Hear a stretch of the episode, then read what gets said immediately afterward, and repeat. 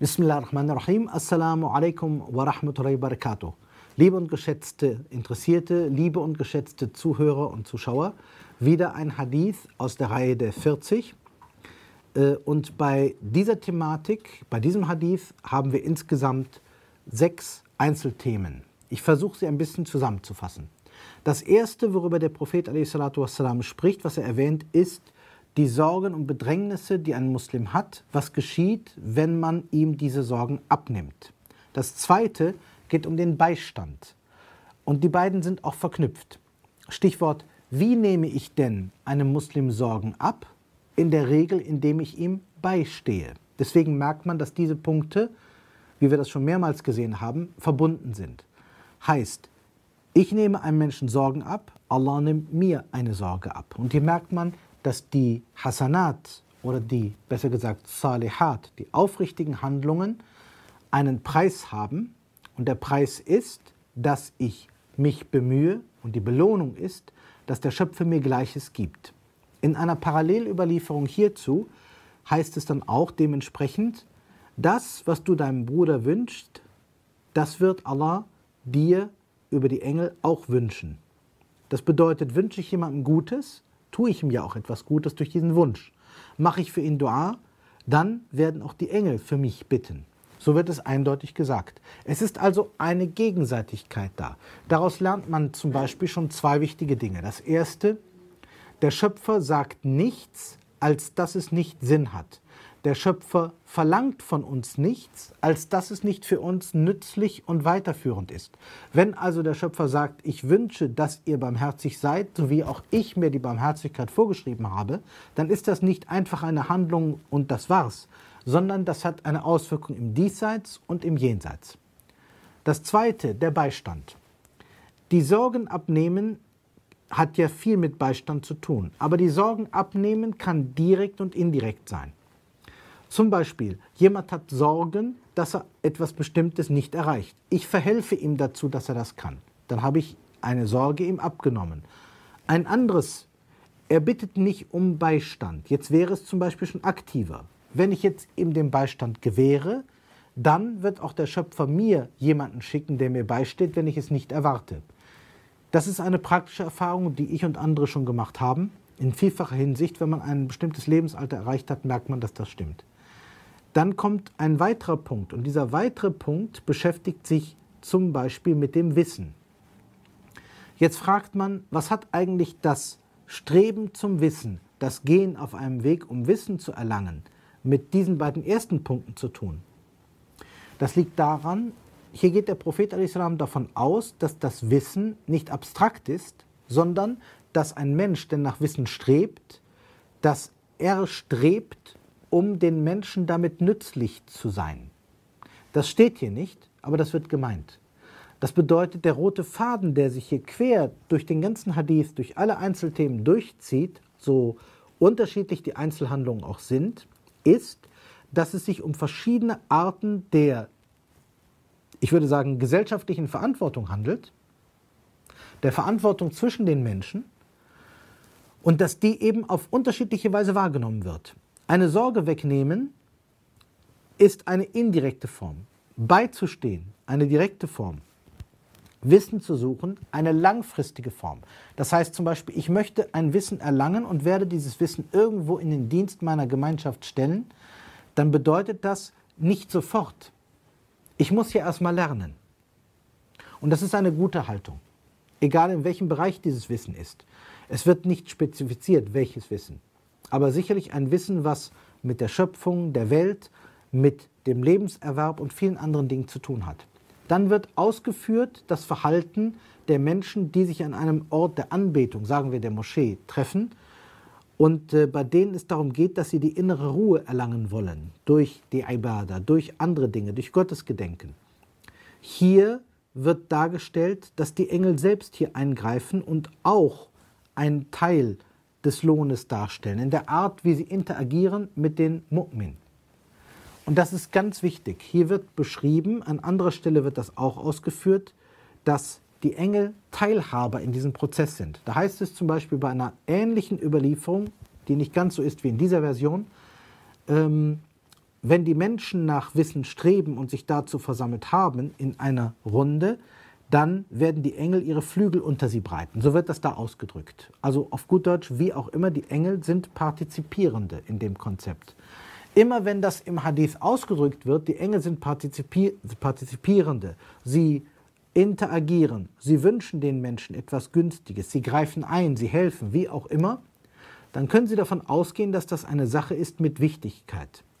Warum wird die Interaktion der Engel bei dem Versammeln in dem Anbetungsort beschrieben und nicht bei der Frage des Beistandes?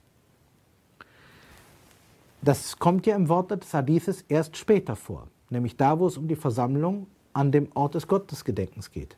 Das hat Gründe. Und zwar, weil es sein kann, dass es sich bei dem Beistand um eine indirekte Form der Ibade handelt. Während die Anbetung im, am, im, am Ort der Anbetung, der Gottesdienst am Ort der, des Gottesdienstes, ausdrücklich nur Allah gewidmet ist. Hier ist also eine gewisse Wertigkeit, die da ausgerückt wird. Jetzt könnten Sie sagen, gibt es denn keine Quelle, die uns sagt, die Engel sind auch anwesend, wenn ich zum Beispiel einem Menschen beistehe? Dann sage ich, ja, das gibt es. Aber hier in diesem Hadith geht es nicht darum. In diesem Hadith wird eine Steigerung ausgedrückt. Und es gibt andere Punkte, die in diesem Hadith erwähnt sind, wo es im Kern darum geht, wie der Mensch sich Lohn erwirbt, wie der Mensch das Leben der Gesellschaft aufbaut, wie der Mensch einander behilflich ist. Sie könnten auch sagen, wie Schaden abgewandt wird, umgewandelt wird in etwas anderes. Und das ist ein weiterer Hadith in der Reihe, den wir so ausdrücken könnten, die Art und Weise, wie Gesellschaft unter den Menschen in gottgefälliger Weise diengemäß aufgebaut werden kann. Wenn wir das in diesem Kontext beachten, dann kommen wir zu drei wichtigen Schlussfolgerungen, mit denen ich diesen Vortragsteil auch abschließen möchte. Nummer eins. Es gibt vielfältige Wege, wie man sich Lohn erwerben kann, wie man sich selber auch bezüglich des jüngsten Tages in eine bessere Position begeben kann. Man muss es immer auch jenseitig betrachten. Und es gibt viele Wege, wie man etwas Gutes für die Menschen und für sich selbst vorbereiten kann. Manches ist kürzerfristiger, manches ist längerfristiger, manches ist akut, manches ist erst später. Der zweite Punkt, man darf niemals vergessen, warum man etwas tut. Alle Menschen tun hier und da Gutes. Egal welchen Dien sie haben, egal ob sie überhaupt mit Allah verknüpft sind oder nicht. Das können wir nicht leugnen.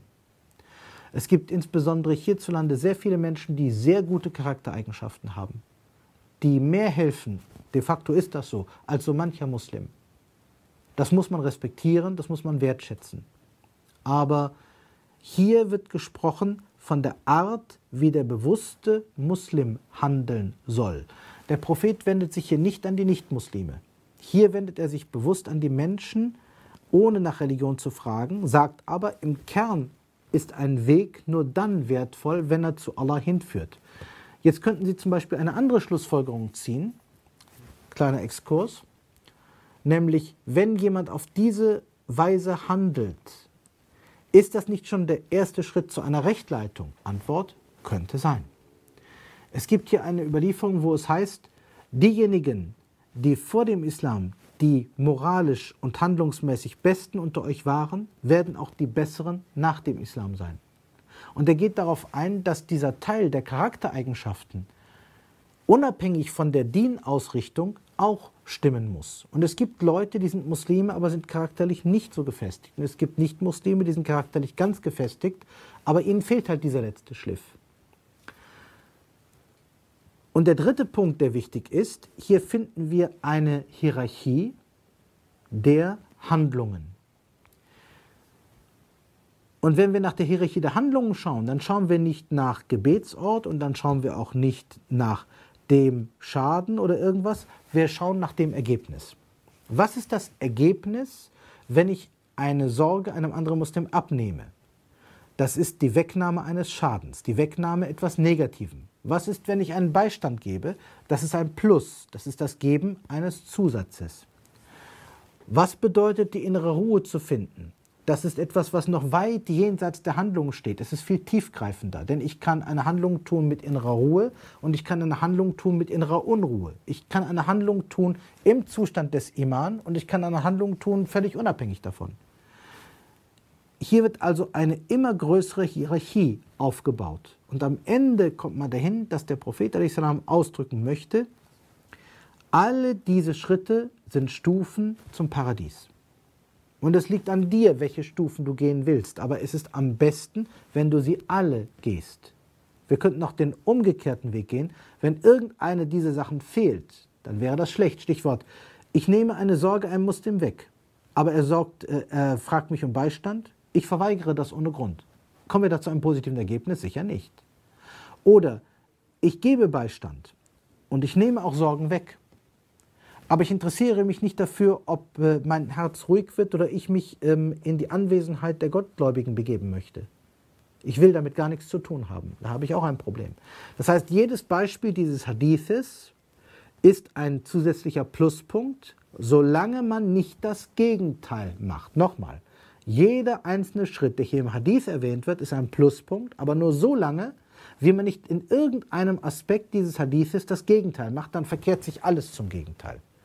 Das ist das Wesentliche hier. Wir haben einen sogenannten hierarchisch aufgebauten Hadith vor uns, der die Dinge einmal nach und nach aufbauend gliedert und der indirekt sagt, es darf aber niemand auf diesem Weg stolpern. Denn wenn wir irgendwo das Gegenteil formulieren von irgendeinem dieser Aspekte, das ist der Punkt Nummer drei, landen wir dummerweise wieder im Negativen.